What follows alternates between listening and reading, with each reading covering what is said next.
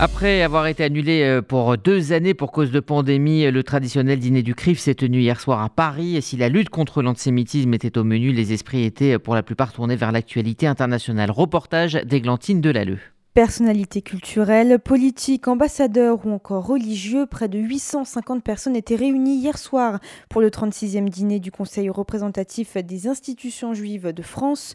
Pour son dernier discours en tant que président du CRIF, Francis Khalifa a rappelé son combat contre l'antisémitisme comme fil rouge et est revenu sur l'augmentation du nombre d'actes antisémites en 2021. Un dîner du CRIF qui a vu l'actualité internationale prendre une place importante. Grand absent, Emmanuel Macron a été appelé à un sommet des 27 à Bruxelles, quelques heures après l'opération militaire russe en Ukraine.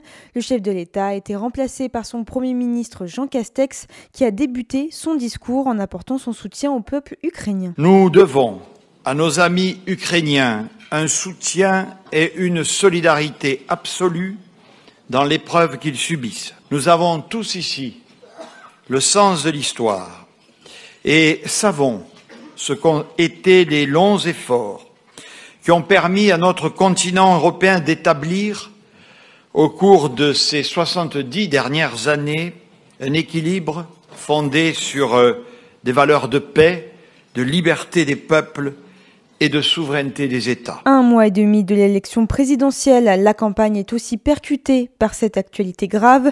Présents lors du dîner, les candidats Valérie Pécresse, Anne Hidalgo et Yannick Jadot se sont exprimés sur la situation internationale. Cette crise ukrainienne, elle nous oblige à penser l'avenir.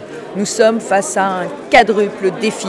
Le défi de la paix qui doit revenir, le défi de la sécurité de l'Europe le défi de notre indépendance énergétique et de notre souveraineté alimentaire. Il y a la guerre sur le continent européen, c'est la guerre à la démocratie, c'est la guerre à nos valeurs. Et donc il va falloir que ce soir, les dirigeants européens soient à la hauteur du défi de Vladimir Poutine avec des sanctions massives. Tous les responsables politiques et les candidats soient à la hauteur, c'est-à-dire euh, dans l'unité, dans l'union, parce que ce qu'essaye de faire euh, Vladimir Poutine en agressant l'Ukraine, c'est aussi de déstabiliser nos démocraties. Un dîner qui aura duré plusieurs heures et où le Premier ministre a assuré vouloir continuer le combat contre le fléau de l'antisémitisme numérique, le complotisme et à poursuivre la lutte contre le séparatisme islamiste, a-t-il déclaré, ou contre les actes antireligieux. Églantine euh, Delalleux. Et pour euh, parler de, cette, euh, de ce dîner du CRIF, nous sommes en ligne avec Jonathan Arfi, le vice-président du CRIF. Bonjour.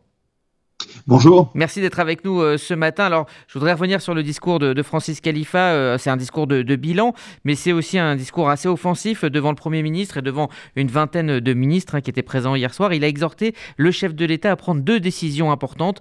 Premièrement, reconnaître Jérusalem comme capitale d'Israël. Et il a aussi euh, demandé au président de condamner le rapport d'Amnesty International. comment ces demandes ont été reçues par l'exécutif?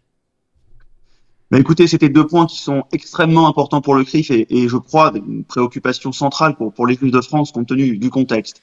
Euh, ces éléments-là ont été euh, évoqués dans le discours euh, lu par Jean Castex, donc le discours d'Emmanuel Macron, sur la question euh, euh, d'abord du rapport d'Amnesty International. Il y a eu un, un rejet clair dans le discours d'Emmanuel Macron de, du qualificatif d'apartheid appliqué à Israël. Alors, on regrette on continue à regretter qu'il n'y ait pas eu d'expression officielle auparavant euh, par euh, par euh, l'administration française sur ce rapport, mais effectivement, nous sommes quand même heureux d'entendre qu'Emmanuel Macron sur ce point-là a, une position personnelle claire et qu'il ait pu qu'elle ait pu être exprimée hier par par le biais de la lecture de son discours par par Jean Castex. Sur la question de, Jérusalem. Euh, il y a eu la volonté de, d'Emmanuel Macron dans son discours euh, d'employer une formule je crois que c'est la première fois que j'entends un officiel français l'employer, celle de Jérusalem comme capitale éternelle du peuple juif. Alors c'est une formule qui n'est pas satisfaisante sur le plan politique. évidemment que ce que nous souhaitons, c'est que la France reconnaisse Jérusalem comme capitale de l'État d'Israël. Mais néanmoins, je crois que c'est la première fois que le mot de capitale, même appliqué au peuple juif, est employé par l'administration française d'une manière ou d'une autre relativement à Jérusalem. Et, c'est pour nous un, premier pas. Alors il faudra continuer à pousser parce que je crois qu'il y a un effort de pédagogie à faire sur la question de Jérusalem. Euh, il y a également eu des mots très forts pour rappeler le, caractère juif de la ville euh, à travers l'histoire, et ça c'est quelque chose qui euh, qui était également attendu.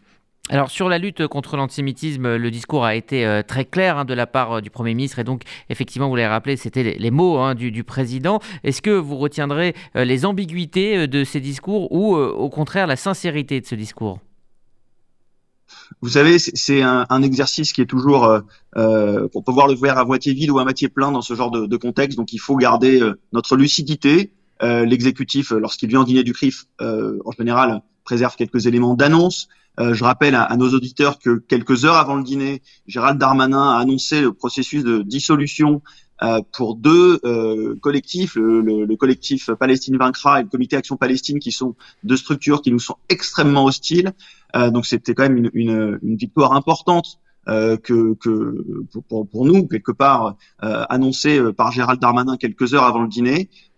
mais effectivement, nous savons que il y a une conscience chez les uns et les autres que la question de l'antisémitisme n'est pas que la question des juifs et au fond une menace pour l'ensemble de la société, mais euh, nous restons parfois sur notre fin sur euh, la capacité à mettre toute la puissance de l'État euh, au service de, de, cette lutte contre l'antisémitisme. Il y a un point qui, moi, m'a marqué dans ce dîner, que j'ai trouvé intéressant, ça a été l'annonce du fait d'intégrer au projet de tous les établissements scolaires de France la question de la lutte contre l'antisémitisme. Alors, euh, quand on dit ça, on a à la fois tout dit et pas grand-chose, puisque tout dépendra de la manière dont c'est mis en œuvre.